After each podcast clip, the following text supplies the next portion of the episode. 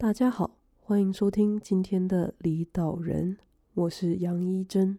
This is Humans of Shore。离岛人从二零一八年年底开始到现在，也做了将近四个月，发现大家真的有在听，实在是很感动。这中间有收到很多老师和朋友的鼓励和一些技术问题的回馈，那这些部分离岛人会在四月开始。去做一些调整。那如果大家对节目有什么想法或是建议，也都可以留言让我们知道。目前离岛人节目有在几个平台上做定期的更新。那第一个是离岛人的官方网站，是 www.humansofshore.com。那这里面除了有讲者的一览表，可以让大家作为收听的参考之外，也有一些问卷回馈的部分。大家可以去看看。那第二个是离岛人在 Facebook 和 Instagram 上面，每个礼拜除了更新我自己个人的一些近况 murmur 之外，还会有每周节目预告和每周节目更新。那如果大家有兴趣的话，可以动动手指 follow，然后给我们一些留言、一些鼓励或 feedback。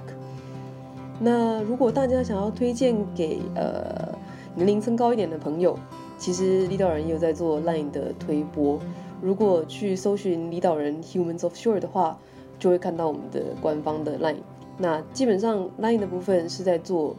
节目预告和节目更新的部分。那最后是因为李导人其实是个 Podcast，是个播客节目。那目前播客的评价还是以 Apple Podcast 的 rating 为主，所以如果大家觉得李导人节目是一个，诶。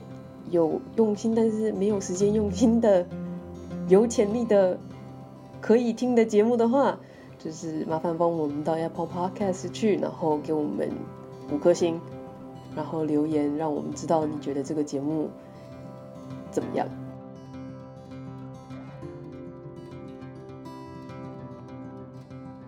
诶，欢迎大家收听今天的离岛人。今天邀请到的是诶小岛立法院转战大苹果纸牌屋李友仪。然后，呃，基本上李友仪他是台大会计师会计系出身的，那后来在 KPMG 会计师事务所工作，这样。那 KPMG 的是四个创办人名的缩写，所以我也不会念。如果会念人，拜托告诉我一下。然后是以经营会计业为中心的大型国际专业服务网络啊，然后是四大国际会计师事务所之一，然后提供审计啊、税务啊、管理顾问啊的服务。那总部在阿姆斯特丹，但是在全球一百五十六个国家或地方有分支。那员工有，诶，一万两一十五万两千人。但其实我们今天的主题不是会计啦，我只是想说，因为他背景是会计出身，所以我就查了一下到底这是什么东西，就是增加他自己的知识这样。然后其实李友仪是李导人国小和国中时代，然后想法和做事都只能用快准狠来形容的优秀朋友。然后在去年还是什么时候吧，就在脸书上辗转得知他就是是在明明就在很好的会计师事务所 KPMG 工作，但是不知道为什么就跑到了美国去进修诶国际公共事务研究，然后还看到他有参加美国的其中选举，所以因为我个人就是就是看标题，然后。在脸上乱 share 的那种建筑专门的政治狂热分子，所以就是希望今天能够和友谊聊聊这些年，就是他不管是之前在台湾呃帮罗志政立法委员呃参与台湾选举的的过程，跟和现在在美国政治工作的经验和心得分享。然后我也很好奇，为什么他会从会计转为政治？那又是什么样的契机让他？加入就是罗志正立法委员的团队，跟加入现在呃 U.S. House of Representative Representatives Max Moore 的呃服务处，跟帮他做竞选这样子。那大家在这个这些经历或这些过程中，又获得了什么样的经验跟启发？所以让我们欢迎李友仪。好。大家好，小一辛苦了，李老人辛苦了，叫我小一的也只有国中同学 OK，那我就继续叫你李导人吗？啊、呃，没有都可以啊，你可以继续，就是看你怎么叫都可以。I don't really。好，好，okay, 好，可以的，可以的。所以你，我好奇的事情是你反正嗯，其实其实你一直都是，哎、欸，你是中山吗？对，中山女高。然后后来去了，为什么会选台大会计啊？嗯，为什么会选台大会计哦？就是因为当时就是一个是分数在那边嘛。啊，那我其实本来第一志愿是台大财经系，但是刚好那时候分数没有到，那我就在选会计、经济还有公管系。欸、但那时候对，那时候刚好其实呃零八年的时候基本上是发生金融海啸的那一年。嗯嗯，那我们就觉得。那时候判断觉得，哎、欸，会计它是一个比较基础又非常专业的一门知识，学会计应该不会失业掉饭碗，嗯，所以那个时候就想说，好，那就从会计开始进入商业的领域。嗯，对，就选了会计系。嗯，所以后来，呃，你在那个时候是想说，就打算就用会计这个，就是当做会计到结束吗？嗯？还是你那个时候其实也不太确定自己到底要往哪个方向移动？其实我一开始的时候，我念会计的，当时就是想要往商业发展。但是，其实，在大学的阶段，大家对商业、对社会、对怎么你说赚钱、创业这些概念，其实都是非常模糊的。嗯。那我越念会计，其实到大一、大二、大三，其实念出了一些心得。我觉得它是一个，它真的是还蛮有逻辑的一个学问。所以我是越，其实是越念越开心。那到大三、大四那个时候，是有被 KPMG 选到一个叫国际转调计划，就是如果进事务所 KPMG 的话，大概工作三年到四年的话，有机会转调到美国的 KPMG 的、oh. 的事务所，他们的分所到这边呃到美国上班，大概一年半。所以我那时候就觉得，哎、欸，这个未来会计师这个未来，如果能够当到合伙人，然后能到世界这样子跑客户的话。应该会是一个很不错的选择，所以大学毕业一直到大学毕业，其实我应该都是，我记得我对会计其实都是蛮有憧憬的。嗯，那就是，所以既然你对会计这么有憧憬，怎么会之后决定要开始往政治方向移动？哎，这个就是开始幻灭的过程了。其实会会计还是一个很棒的学问，所以我觉得不管今天来听的朋友，或是大家有朋友。在选择职业或选择科系的途中，其实会计学这门知识，觉得绝对是好的。即使你将来不是走会计师事务所或是产业会计，那我那个时候是这样的：我在事务所第一年，呃，会计师事务所是非常以非常超非常辛苦闻名的，就是呃我们。每个九月刚进去嘛，那大概一月开始就到了要报帮每个公司报年报、年度财务报告的时候。对。那那时候就是没日没夜加班，我可能一月到五月的话，就是呃放假可以六日有 weekends 的次数是非常有限的。然后忙一忙的时候，可能就早上九点，然后可能到晚上十点啊、十一点这种都还不不算晚，有的时候可能。熬夜要三四点，都还在赶报告，嗯，然后一直忙到五月底税报结束。那第一年的时候，我就看到了，先是第一件事情就是身体，很多人都是因为健康的因素，所以离开事务所。那我那个时候也是觉得，哎，我要这样一直做，一直不断的每一年这样的一个 cycle，这样的健，嗯，其实到一一到五月的时候，身体是会在一个。极度紧张，然后一个很极限的状态。那我想说，哦，那我要撑这个 cycle，每年都经历这个 cycle，可能要大概平均要十二到十五年，有机会升到事务所的合伙人，就是所谓的老板阶级。然后，这是我第一个我考量的事情，就是我的身体能不能够撑，嗯，我的意志，我对这个东西的喜的喜爱、喜好程度有没有到达这么高？那第二个事情就是，呃。我那时候在查账的时候，当然我们就会看到一些，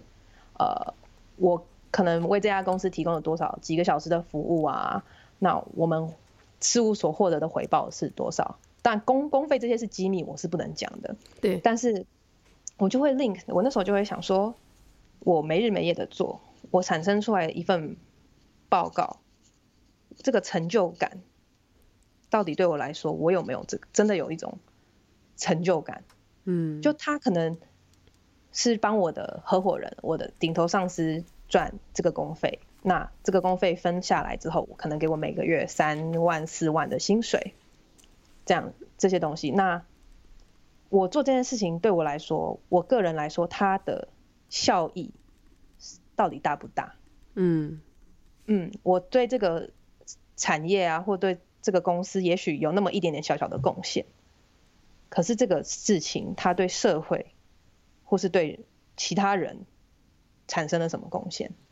我那时候就开始在思考这个问题。那刚好也是在比较压力大的时候。那我。其实后来还有在持续一年，是到了第二年的时候，刚好那个时候有一个机会，就是我辗转知道有一位教授，他要再选一次，在他的选区再选一次立法委员，因为他一二年的时候就是罗志正啊，他一二年的时候那时候选的时候是没有没有挑战成功的，嗯，他输给现任，那他一六年的时候还想再选。所以那时候我在一四年中的时候知道了这个事情，我就在考虑，哎，这是不是一个机会去看看政治这件事情？因为政治就是所谓管理众人之事嘛，对，公共事务。那我想，哎，趁我现在还二三二四，那时候二十四岁还年轻的时候，是不是去看看？我很好奇这个领域在做什么。嗯，嗯，所以刚好有那个机会就，就就跳了，我就离开事务所。就是或者说你想要参加这个团队的时候，你你要你是怎么进去这个团队的？其实我的话是刚好因为认识的熟人，然后他也跟罗委员他那时候很熟，所以那时候应该称罗教授了。他那时候跟、嗯、跟就是罗教授是非常熟的，所以他就帮我 refer 过去。那我就跟教授那时候 interview 了一次，也不是很正式的 interview，但就稍微跟他聊了一下，因为。可能我想也是因为在会计师事务所待过，大家也会对你的耐操程度啊、工作能力，呃，先有一个比较正面的，已经有一个假设了。然后可能那时候也是台大毕业，然后已经我记得那时候我应该已经考到会计师执照了吧？嗯，差不多那年那年一四年的时候，对，所以就在这几个项目加分之下，其实教授他也没多说什么，他就 OK，他也很需要年轻的人一起加入嘛，就来吧。嗯，所以我那年大概一四年十一月的时候就投入他的团队。那呃，以委员他本身来说，他如果一个一个候选人他想要投入台湾的立法委员选举的话，第一件事情他是要先通过党内初选。嗯，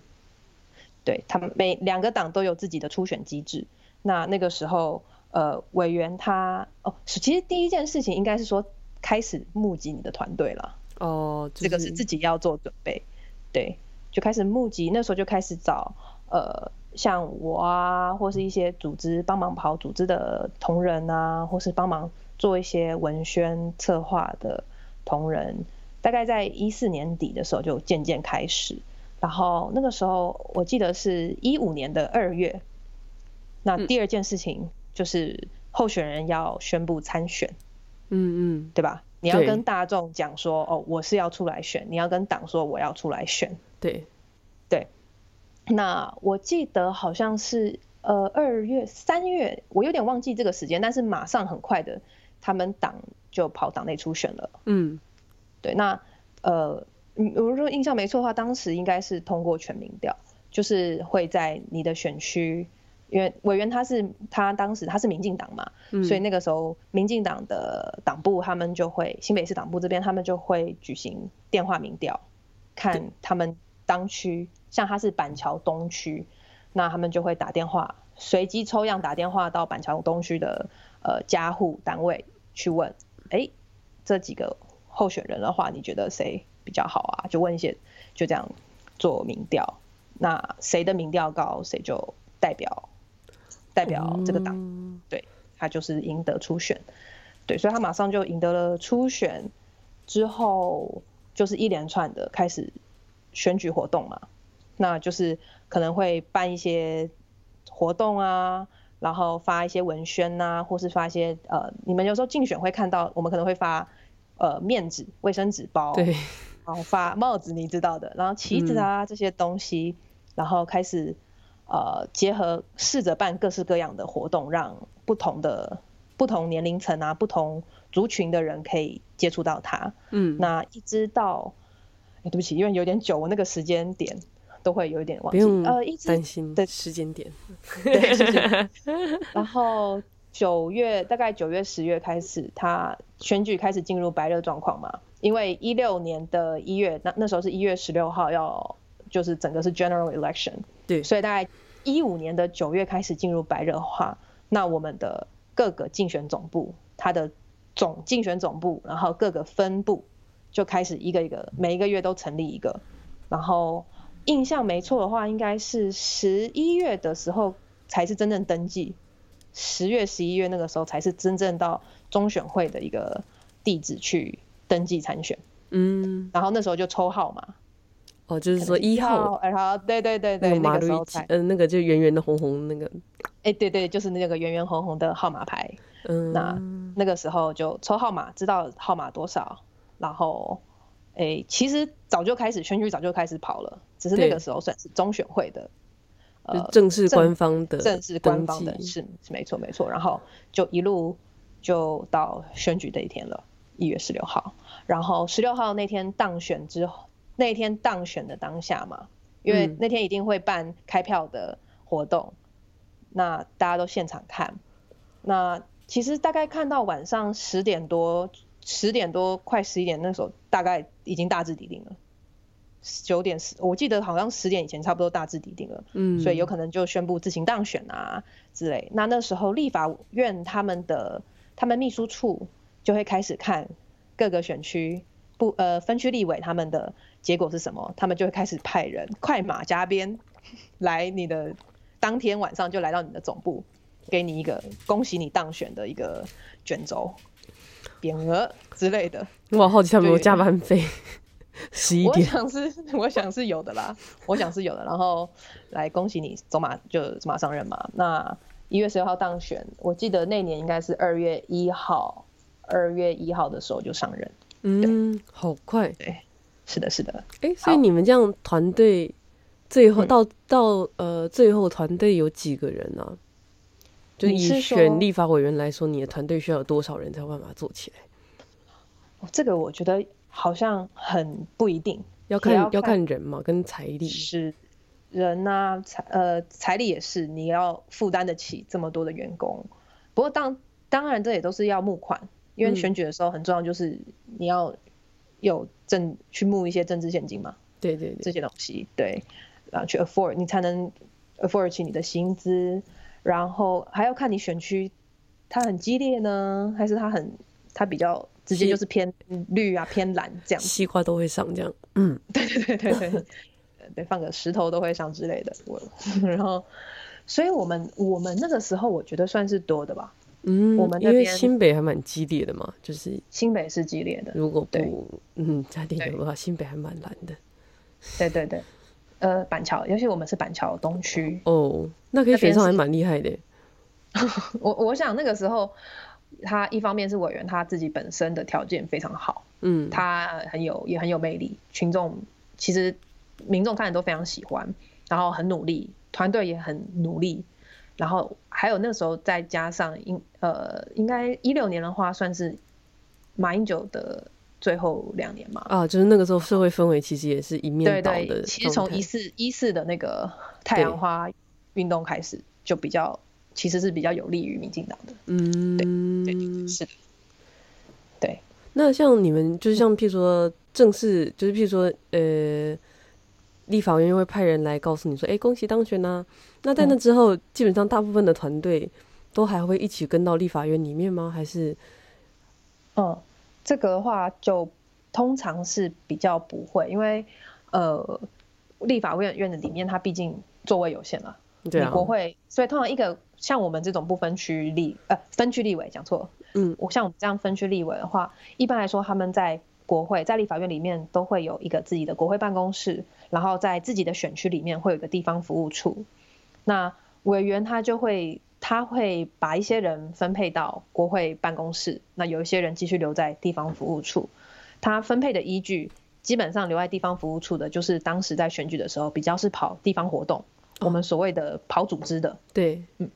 跑组织的同仁可能因为他们毕竟跟地方上的呃。的一些 organization，跟一些协会啊，或者是跟呃一些地方士绅、地方上的人物，比较已经有建立在选举过程中已经建立了一些关系和连结了，所以他们再去跑的话，继续等于是继续帮委员加强他的支持度嘛。嗯嗯。那委员他可能就会带一些呃 maybe 背景上可能更比较学术背景，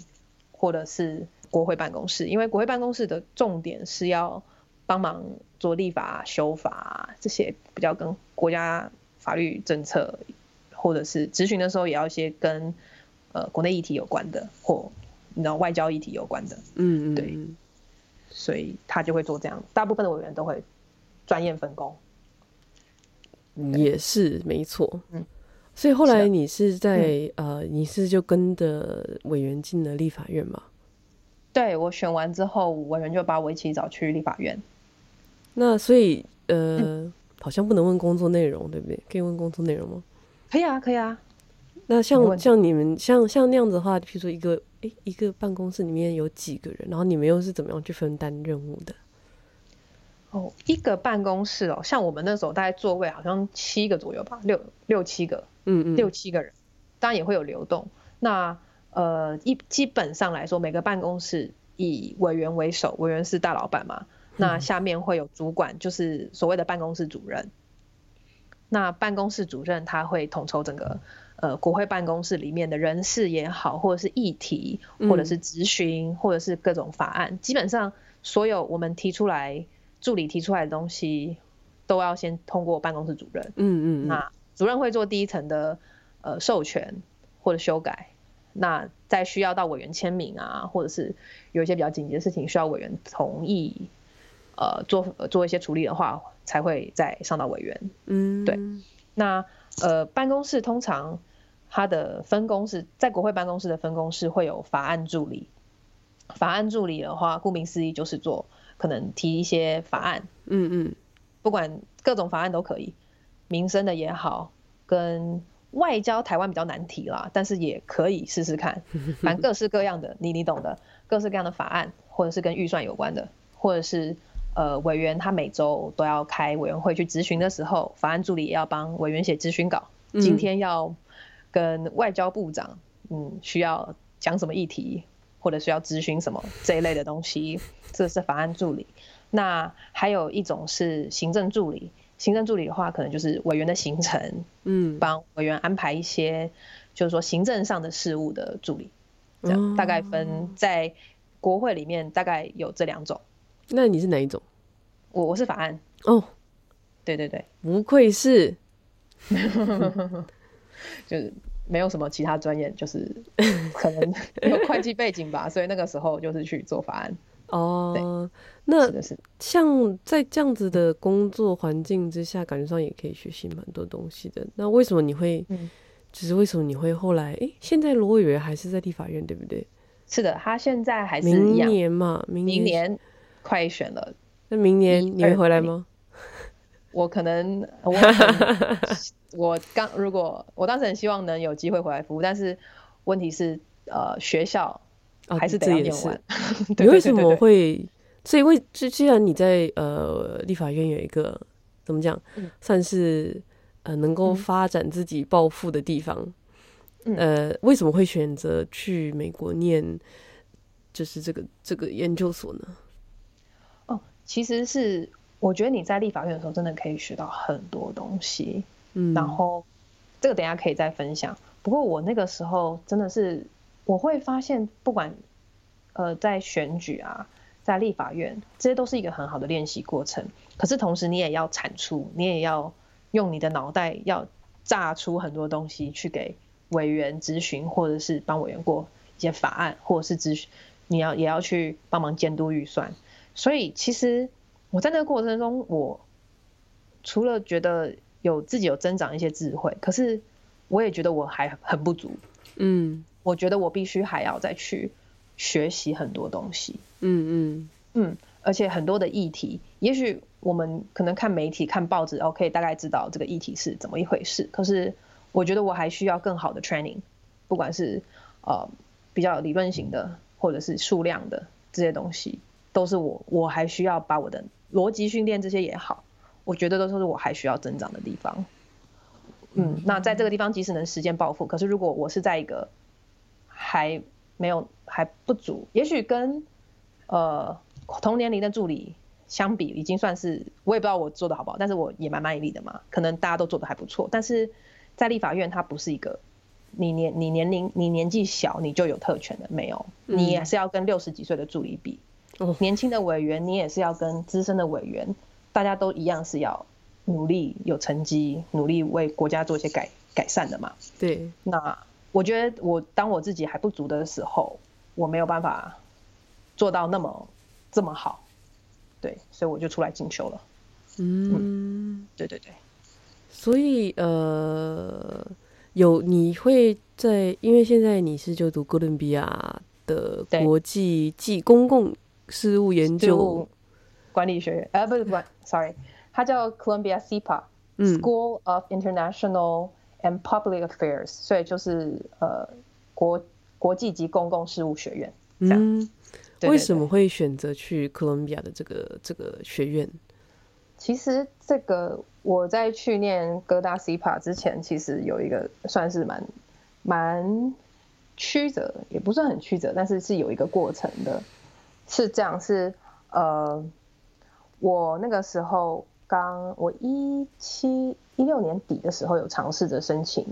国外的学校。嗯，但我一开始的时候是申请商学院，美国的商学院。嗯嗯，我当时为什么我会申请商学院呢？其实我也一直在挣扎。我其实从一四年投入这个罗委员的选举，到后来立法院的这个过程中，其实我都一直在有一个挣扎，就是其实身旁的家人朋友，大家不会到很支持一个女孩子去做政治这件事情。大家一开始就会说，我那时候要转到委员那边，呃，选举上班的时候，其实很多人说，你是四大会计师事务所出来的，你为什么不继续留着？嗯，你好好待着，将来你又是台大会计，那之后要升合伙人这些，你好好做，其实都是比较有机会的。对，或者是你为什么你想要轻松或什么，那你就转去一般产业、一般公司当会计。为什么一个女孩子要把自己放到那个一个那么复杂的环境去，让自己好像会备受折磨啊，或是这么辛苦呢？嗯，为什么要这样子？所以其实，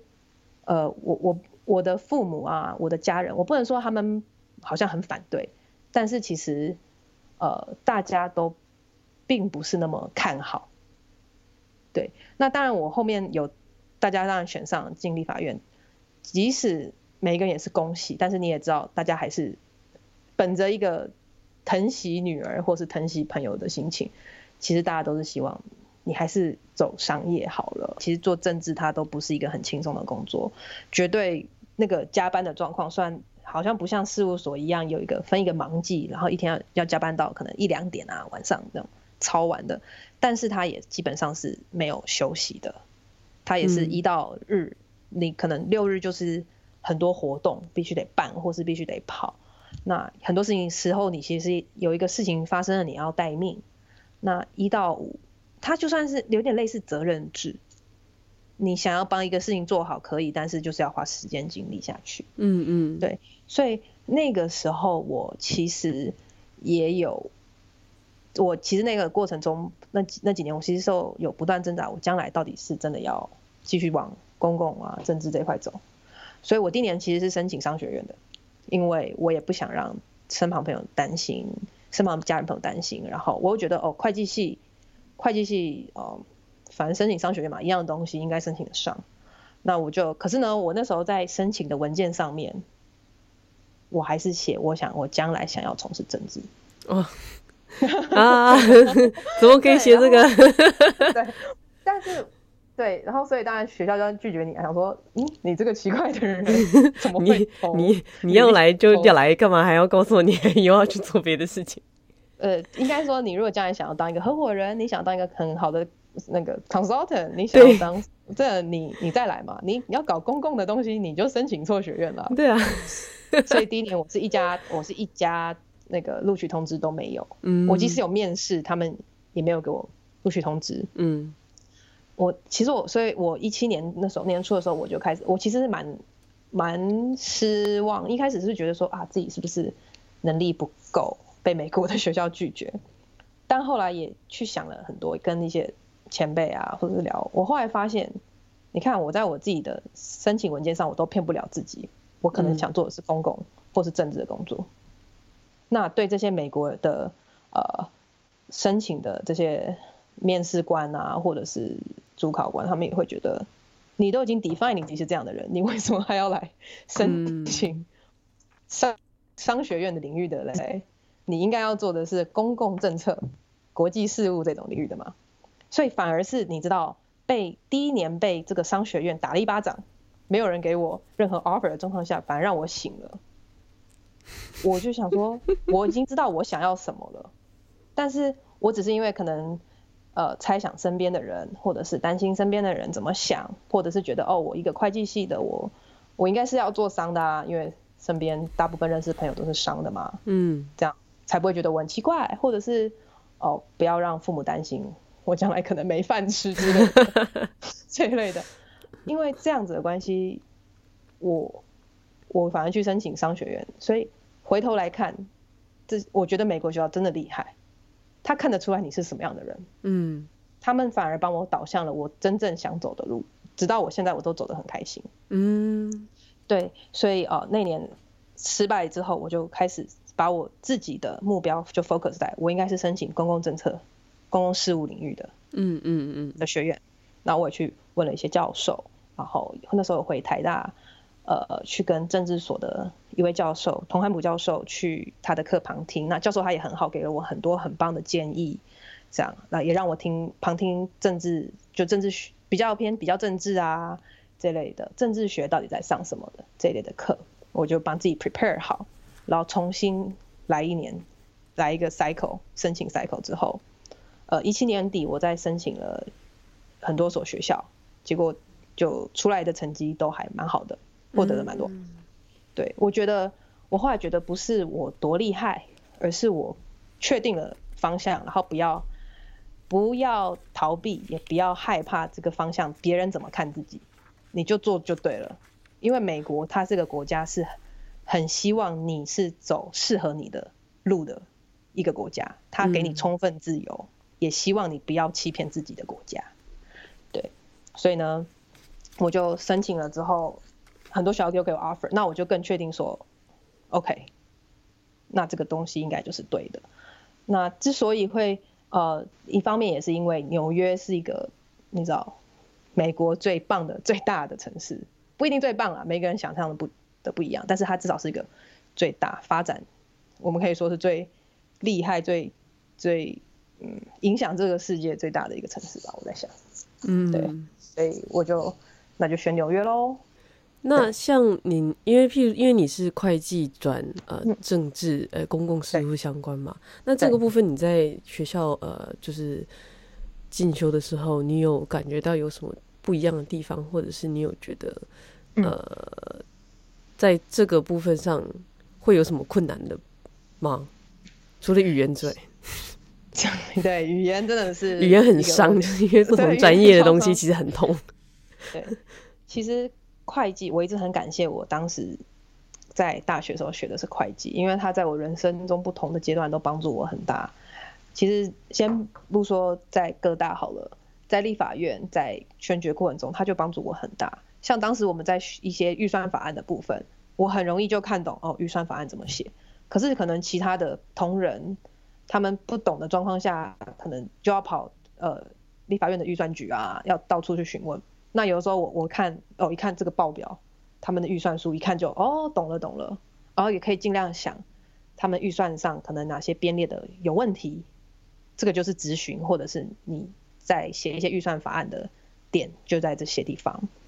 然后到哥大之后，嗯、我觉得会计还是有帮助哎。像我有修预算课，我觉得他就是当时在会计师事务的训练，还有在台大会计系的这些知识背景，让我很快就上手很多事情。对，嗯、那事务所的操练也可以让你很比较容易承受较大的压力。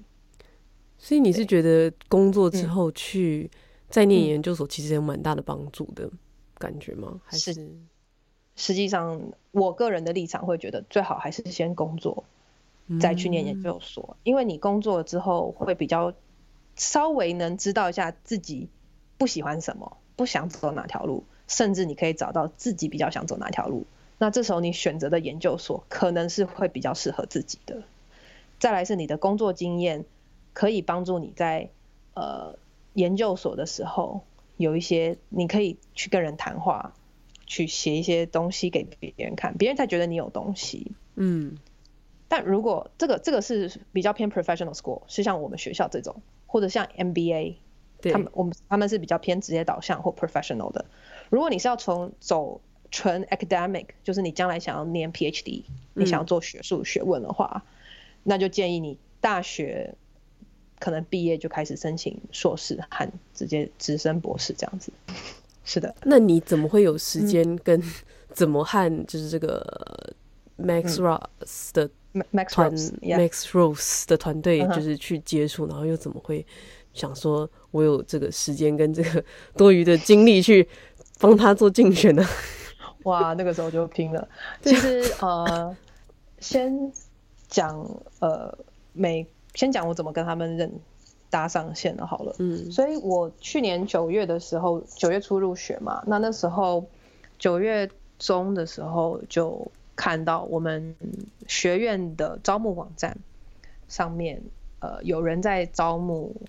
呃国会选举的实习生。就是 Max Rose 的团队在招募实习生去帮助他们选其中选举，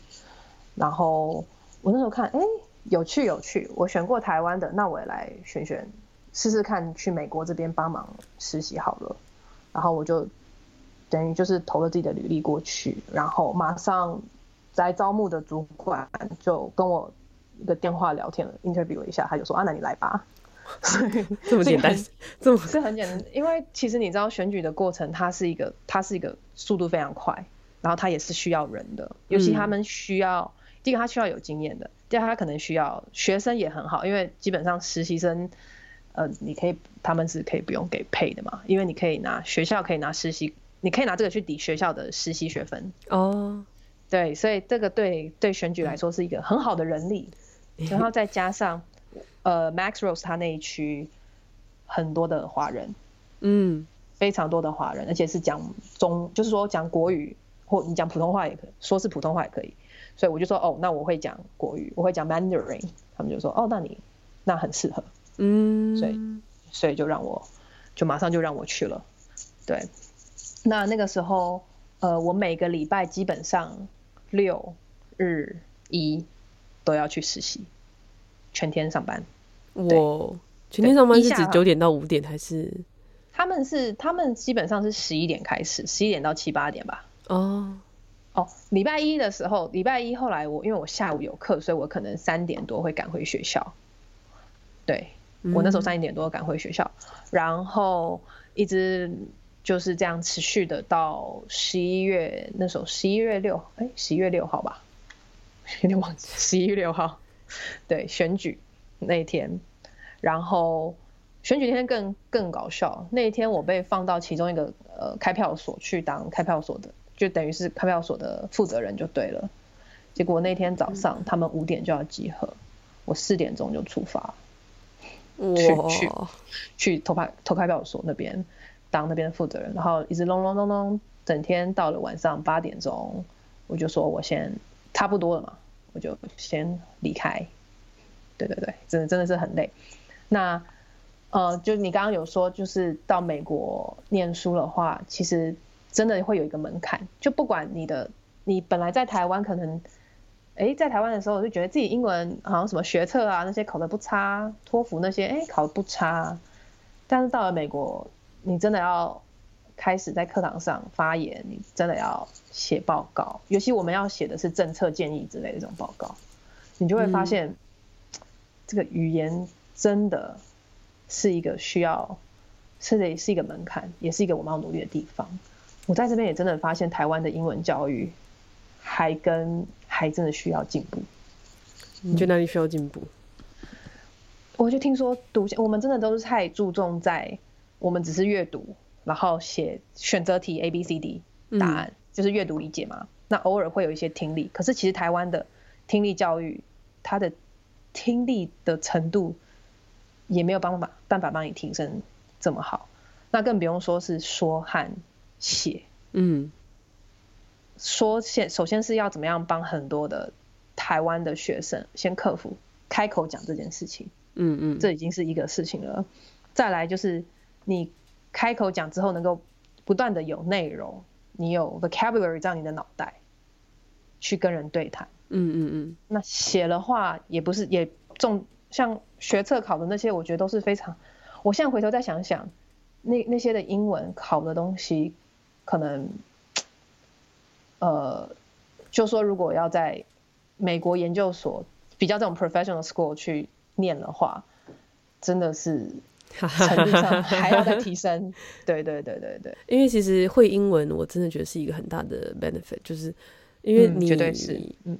东西要从英文英文的。新闻或是英文的媒体转成中文，其实虽然说现在已经很快了，可能一一两天，或是看议题一两个礼拜，嗯、但是其实你要获得第一手最新的资讯，你还是要自己去查。那自己去查的时候，通常都是英文。譬如说你电脑要是宕机，或者是有一些软体上的问题，像我们是一查的时候，一定都是英文的，就是 FAQ，你不可能查到中文的 FAQ 可以马上帮你解答。所以你要是英文能力不够，其实你不管是在工作上，或是你要找一些新的资讯上，根本就是。很难，嗯哼，所以我觉得英文能力应该应该说，如果大家可以体现到英文的实际上使用它的好处，嗯、那我觉得大家会比较愿意去学习。是，相较于那种 A B C D 四选一的选择题而言，就说哎、欸，因为你以后要考试要念大学，是要念，我觉得对。比较好的方式应该是说，哎、欸，因为你以后可以获得，你以后想干嘛，你都可以干嘛，这样比较比较对，不知道哎、欸。我想我那时候来的一个 culture shock 就是一个震撼，就是其实很多呃来不同国家的人，他们来他们的英文都好好哦，真的假的？真的外国人哦，他们不是不是呃当地的学生，不是美国学生，他们的英文都好好。然后我就会觉得，而且他们的好是，他可以在一些不管是社会议题啊，在一些国家议题上面，他可以论述，即使你知道他的。论述可能不一定百分之百完美，但是他能够这样子很流畅的讲出一套东西。那国内的学生，呃，我说美国当地的学生，可能也可以跟他们这样子对谈自如，非常非常的顺。我觉得还是有一点点的，那时候有有被震惊到。但你你讲的那个日本学生的部分，我也我也我也是赞同，因为很多日本同学他们上课都不发言，真的是比较内敛。很害羞的民族，你讲话现在都超级，就是 用字超级怎么讲？超级 精，叫这叫精准吗？叫超级中立？没 有没有，像我就是一个很偏颇的人。没有美美国还有一个教育就是政政治正确吧？啊，对，这倒是真的，这个也是一个政治正确。对，嗯，对，所以呃会有。呃，那个时候在写什么 policy memo 啊，然后在赶赶作业加实习的时候，真的是快，真的是快死掉了。因为我觉得我那时候看到你参加他们团队，我是很厉害，想说，因为你因因为你跟用自己的母语写这种政策论述，或者你可以稍微看懂政策论述是一件事情，就是你知道法律条文是不是写给一般民众看的，就是，然后你还用外国的语言去看他们的法律条文，这件事情又是另外一个问题。我就觉得，对，的确是，这也太扯了。就而且你还不是政治背景，就是政治公共事务背景，然后就说哇，这个这个中间不行，蛮辛苦的，蛮辛苦的。对，是要撑下去。所以像美国的这种，就是你们参与这个团队这些过程啊，它的选举流程跟就是中华民国的选举流程有差很多吗？其实没有，因为基本上我们的制度。一开始也是 copy 美国的嘛，嗯对，呃，蛮多啦，应该说蛮多三变五，有也有不一样的，也也有不一样的，对，像呃我去协助呃我去帮忙辅选这一位 Max Rose 的话，他是参加的是联邦众议员的选举，就是大概法在你相比到台湾的话哈，大概相同程度的话，也就是立法委员，差差不多，他们都是国会嘛，嗯，同样的等级，然后。基本上跟台湾一样，就是两党就是民主党和共和党他们在每一区每个呃选区要派出他们的众议员候选人的时候，他们都会有一个 primary，就是所谓的初选。嗯、那很多人像民主党可能很多人，共和党很多人都会投入这个初选。那在初选选赢之后，他们才能代表这个党出来选，呃，十一月的那场其中选举对，General Election，对，对，对，也是一样的，一样的这个流程。那像你，那你这一次在呃美国的这个期中选举里面，又是担任什么样的角色？就是除了你刚刚有说到，你最后有去呃地方的开票所之类的，在中间你们又有什么样的特别的经验？也不用特别啦，普通的经验。我觉得很，这对我来说是人生中非常特别的经验，很有趣。就是一开始的时候，他们对实习生的期待，就我的工作的话，基本上是拨电话给华人的选选民嘛，然后去跟。跟他们当然是摆票，然后去询问说，哎、嗯，对什么议题有兴趣啊？对我们候选人的支持度，在询问这些东西，然后也要去敲门。美国是很多 house 嘛，那你就要去敲门，去如果有人在家的话，你就跟他推销你的候选人啊，你拜托支持一下，嗯，这样子。对，然后这是他们一开始就对实习生的期待，或是你帮他们呃维持呃算是帮他们的 database key 资料啊。这一类的做这些行政的工作，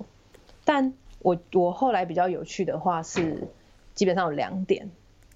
这这真的要跟台湾的朋友、台湾的大家分享了，因为我觉得这是我们很厉害，我台湾的选举和政治很厉害的地方，就是呃，我第二天去实习的那一天呢，我的主管就说，哦，今天有个中秋节的活动，那候选人 Max 会来，那我们一起去。跟 Max 一起去拜票，我说好啊好啊，一起去。就到了现场之后，我的主管就说好，那等一下就你全权负责哦，你带 Max 去拜票。然后我就我说嗯，我不是刚来的实习生吗？那好啊，你要我带他拜票也可以啊，反正以前跟罗罗文跑的时候，拜票扫街去菜市场，这个这个都很正常的事情嘛。嗯嗯嗯。那后来我呃候选人 Max 他就来了嘛，那我就说啊，那我们去拜票吧。就跑，然后一开始呢，我就看到那种华人当地华人大人的那个伯伯阿姨就，就就可能就跟他们介绍，哎，这位是 Max Rose，然后他要选这一区的众议员啊，请大家支持一下。那就用台湾的方式，台湾就是以亲切，你要跟大家把钢筋的那种方式。对对，我懂我懂。对对，很亲切。哎呀，大姐，今天那个蔡怎么这么？对对对，对对对，这样的方式去，然后呢？然后呢，呃，效果不错。然后一开始会看，呃，候选人他还不太敢跟他们握手，因为我觉得是种族的差异的关系。嗯，Max 他本本身是犹太人，所以其实种族上如果比较少接触的时候，你会可能会有点紧张、害羞或尴尬嘛。嗯嗯嗯。我就跟他说，赶快跟他们握手，握手就对了，其他我帮你讲。然后他就乖乖就握手，然后我就开始帮他介绍他，然后很快速的这样跑一整圈。然后，你知道台湾厉害的这个方式厉害，就是其实大家都会接受度蛮高的。你就是笑亲切的笑容以待，然后 温暖的话语。我可是这个也是很必要，因为因为选举政治本来就是为为众人服务，对，你一个好的态度是很必要的啊。对对对对对对。然后后来 Max 他就一路上就说，You are so great, you are so great，哇，所以讲一大堆。那我想说，我那时候也觉得很奇怪，说。这个有什么好棒的？不就是 拜票吗？我们以前都这样拜啊。我没有这种笑容，或者是这种这种呃亲切的拜票的话，搞不好还会被罗委员骂的。还没有啦，因为对啊，台湾还蛮重视这种，就是因为握到手，大家就会很开心。哎呀，这样就是一个哎，这个人我有见过，然后大家就会觉得哎，有亲，就是有因为有见到面啊，对对对，然后他们就会觉得哎，我有他们有 care 有。好像握个手就被 care 的感觉，这还蛮这 这还蛮有趣的。是的，是的。然后我就继续带他跑，嗯、然后后来那天也就结束，他就离开了嘛。但就马上他就结束离开，然后我也和主管们回到办公室。就过没多久，主管就跟我说，Max 打电话问主管说，这个女生是谁？她怎么这么厉害？我就问 OK，谢谢谢谢，就是然后就大概主管跟他讲我是台湾来的啊，然后呃有甚至有有选举经验嘛，然后也有那之之前是胜选的经验啊这些东西，对，所以反正听说呃 Max 回去总部，他们总总部我是在地方府一个分部啦，嗯，嗯，他回到总部的时候好像听说一直在讲我，一直在讲我，然后说。一定要用这样子的标准要求每一个人，就是李友仪，就我叫 Jennifer，我的英文叫 Jennifer。他说要用 Jennifer 的拜票方式去要求其他人，因为他发现没有人拒绝 Jennifer 在拜票的过程中。哦，对，哦，对。但我要讲的是一般发传单，大家就说谢谢谢谢谢谢谢谢就 OK，我就嗯礼貌性的。但是我们，我觉得台湾的方式，它是一个比较积极主动，但是又不会到好像太 aggressive 去侵犯你，但是是用一个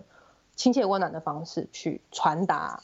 我们想对选民的关心嘛。对。对，好，接受度很高，所以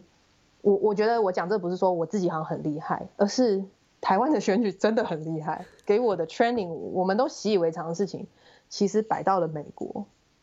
哇，他们大开他们大开眼界。嗯，对，因为民族性不一样吧，所以当他要去接触在当地的就是讲普通话的人口，他可能会害羞一点嘛。嗯，但我们知道，其实就是你说华人、台湾人啊，这些其实大家是比较这种 community，我们比较有一个团，想要亲切，想要一个团体，对那种 family 的感觉，对对对对对，对，所以就这样子去帮他跑，所以。这件事，所以他后来像他有一些华人活动的时候，会叫我去帮他做翻译。嗯，他在台上讲话，他就跟我说：“你不用翻译，我不用直翻，你讲他们想听的话，你用中文讲他们想听的话。”然后我说：“好，没问题。”他讲什么？但是我讲，除非他讲得很有趣，不然我就讲下面，就是比较用我们讲中文比较知道的一些话来告诉大家。对，支持度那种大家的接受度也蛮高的，因为这其实跟这、嗯、这几年的一些就是议题的扩散的方式有关系嘛，就是大家比较喜欢直白的沟通方式，就是说你咬文嚼字，大家就会听不懂，听不懂大家就觉得啊什么东西啊这样。是的，是的，因为我记得好像之前美国有在分析奥巴马的，就是使用的智慧的那个 level，对，就是好像对对对，当然不能跟现任的川普比，但是美他的智慧使用已经比与既有的政治人物简单很多了，所以他支持度才会高。是，然后就后来就后有一个人后来居上这样。是是，套一句话就是接地气嘛，嗯，就比较接地气一点，接地气，对。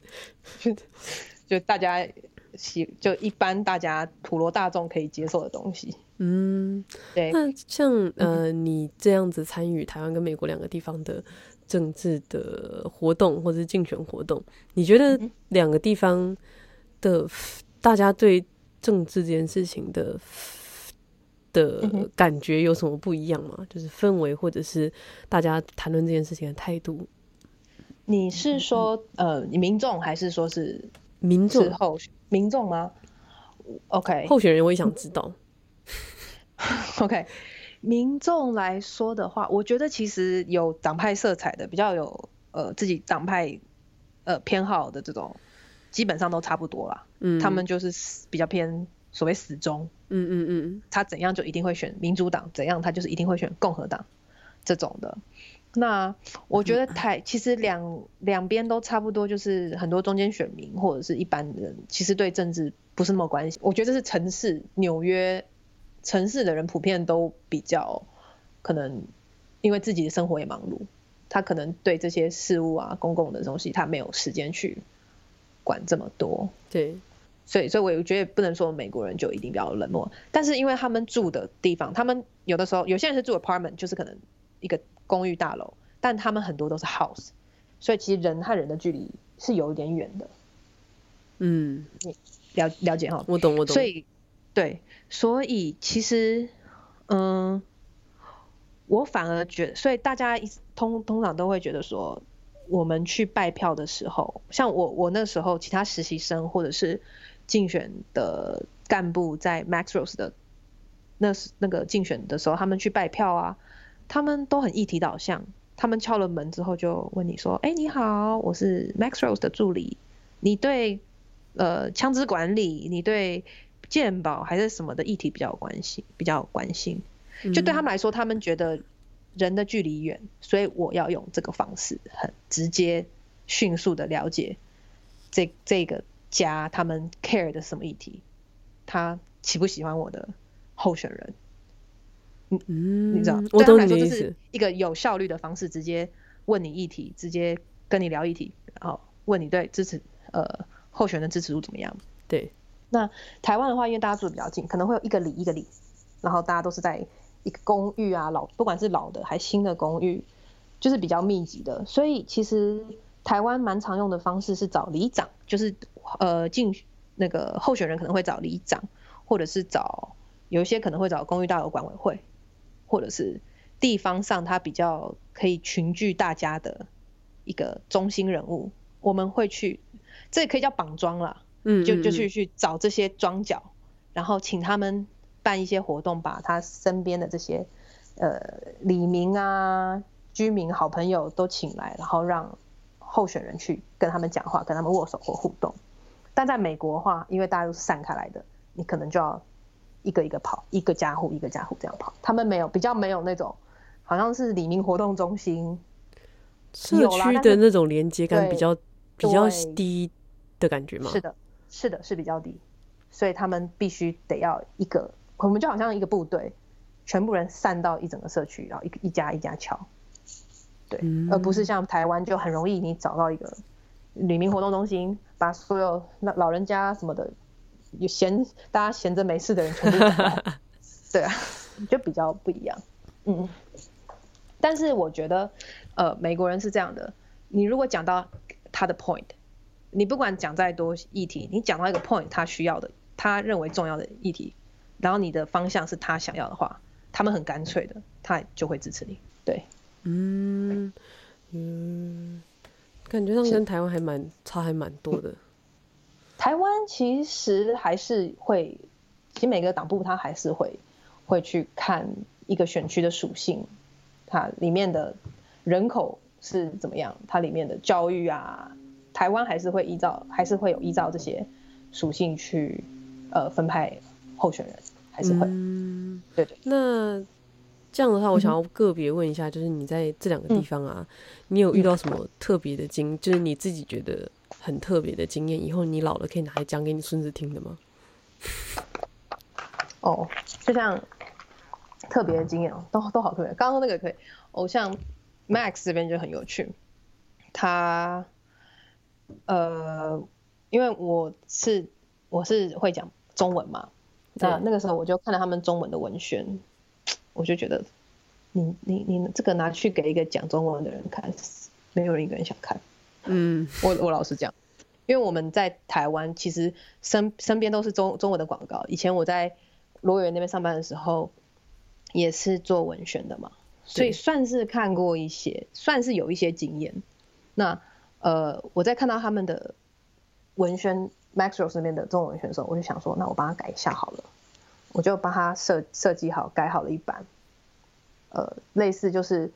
主主轴就是不管你是。呃，白人、华人、黑人、拉丁人也好，我们都是一家人。因为，呃，在纽约或者是在整个美国的华人来说，他们在在政治这一块领域算是比较弱势一点，就他们的声音不是那么容易被主流政治听到的。嗯，所以我想要让他们觉得有一种你被包，你是被一起包含进来，我们大家都是一家人的感觉。我是用这样子去设计这个。这个我这个概念，然后还有一个是他们当地，呃，反正类似一些精英学校，在纽约类似北一女或建中的学校，快要被纽约市长给废掉了。哦，因为他觉得这种精英学校存在会让一些呃弱势的那些可能呃拉丁裔啊，或者是非裔的的学生更弱势。就简而言之，嗯、建北的存在会让。呃，弱势的学生，呃，相对较少资源的学生会更更弱势这样。那很多的华裔家长他们是反对纽约市长的这个这个提案的，所以我们也针对这一件事情做了一个，我也做了一个文宣去打，结果这这个文这些文宣他们的效果非常好。嗯，对对对对对，我觉得这是一个我自己也没想到，我也只是做我觉得该做的事情而已，但是效果蛮好的，我蛮喜欢。嗯、对，这个是在 Max，所以。反正我就当闲聊，你你想录进去就录进去，不想录进去就随便。对，好。所以那时候很好笑，那时候在嗯选前吧，选前一个礼拜一两个礼拜的时候，Max 跑来我们这个分部，他看到我们的时候就冲过来给我一个很大拥抱，他就说你是我的最爱。但是我跟美国人他们讲话也是很，他们在日本哦讲这句话吼，瞬间就性骚扰。讲完这句话，瞬间就性骚扰，对，是是是，真的是民族性不同，真的。然后他就开始跟我聊台，哎、欸，你当是台湾来的，是不是？哦，台湾。然后他就说，那川普要开军舰啊什么？他就开始跟我聊这些议题嘛，嗯嗯嗯，聊一聊。然后他最后就跟我说了一句话，但美国美国式的方式，大家听听就好。但是他也是很开心说，没关系，Jennifer，你的立场就是我将来的立场。我就哦，谢谢你哦，谢谢你啊，结果还真的给他选上了。哦，对啊，没有这个这个这个你要录音就录音，这我只跟你闲聊。但是但是大家讲的话都是讲开心的啦，就是我们老板也说，哎、欸，我们会改善劳动条件，当然也是讲开心的啦，就是听听就好。是是是是，没有没有没有没有白纸黑字写下来，跟细节没有讲，根本就没有等于没讲。是的，是的。然后嗯，刚是问在。在还有在台湾这边的，是不是？嗯、台湾台湾这边，我觉得我会很想讲的是，呃，当时在立法院，我觉得在立法院的经验对我影响很大，因为那个时候，像我们有一个案子，他是我们开了一个记者会，然后帮一个一对父母，他们本来有一对双胞胎，但是双胞胎在使用一种。呃，婴儿用的床围用品的时候，其中其中一个宝宝，因为他被卡在那个床围和床之间，所以就窒息过世。是是是。那那个时候，呃，这对父母要去告厂商，其实他们的产品设计是有问题的。嗯嗯。但是法院不接受，因为当时在台湾的并没有设定一个所谓的公定标准给这种产品。对，所以因为没有标准，所以没有犯罪。这是对，嗯，这是这这是当时的理由嘛？嗯，那那个时候有一位律师张有其律师，他以前是消保官，他就来陆委员办公室找我们谈这件事情。然后他们已经发现，其实经济部标检局，呃，他们在十五年前这件事情发生的十五年前，已经拿到了英国设立的床威标准。然后放到台湾的档案库里面，嗯，所以基本上台湾的政府早就已经有可以学习的标准了，对，只是他们拖了十五年，没有把这个东西设立变成公共标准。你懂？你了解？为什么啊？就是这，嗯，这个可能中间很多原因，哦，就是就是拖了这十五年，他们没有做。那这件事情，所以我们那时候就出来开了一场记者会。我们就呃算是打经济部标检局这件事情，为什么十五年来你有了这个国外的标准，你却不在台湾设定标准，导致台湾发生这种悲剧？对，那因为用立法委员的角度去呃，等于是在催呃用打好像不好听，用立法委员的角度去监督呃经济部或者是。呃，行政单位，这个效力是很高，这个是很有效力的。所以我记得那件事情之后，立刻标检局就立刻把这件事情立案开始查，然后我忘了过多久，但好像一年内、几个月内，他们就立刻设立好这个标准了。嗯，而且我们还发现余下还有二三十项婴儿用品是没有设立公共标准的，也就是如果我们台湾的小朋友如果用到了台湾厂商制作的某一些婴儿用品或是儿童用品，在这过程中造成的受伤伤亡的话，是不会有任何的法律那些厂商是不会有任何法律责任的，嗯，因为没有没有标准，所以呃，我们也把这件事情提出来。那我记得从那件事那那场那场记者会后开始，我定期去看呃经济部经济部标检局的网页，他们都不断的在推这几项婴儿用品的标准，嗯嗯嗯，就设立了多项了。所以这件事我就觉得说，我即使我在就比较我当时在呃事务所也好，我在立法院也好，我可能在两边我花的时间都蛮多的，我每天要加班或是我要做的研究也都蛮多的，那可能薪水差不多，但是我觉得我做出来，我写一份报告，我做出来的效果。可能在立法院，在一个呃，我们说一个有政治的权力也好，或者是它能够影响众人的一个一个机构，在这个地方，我做的每份报告或我写的字，它能产生的效果，应该是更大的。嗯，嗯，所以这对我影响很大。这件事，这几件事情。对我的影响非常的大，更让我决心我要走的是公共政策啊，政治这条路。是，所以在像你现在在美国也是在、嗯、呃、嗯、MacRoss 的，他是在你现在是在地方服务处服务吗？对，我现在在还是在他那个 Brooklyn 的 office 这边，嗯、就是他如果有一些华人的活动的话，我会去帮他跑跑组织。嗯嗯嗯，对对对对对。他现在他现在 title 是给我一个组织顾问，哦，对，所以有时候会代表他要上台致辞，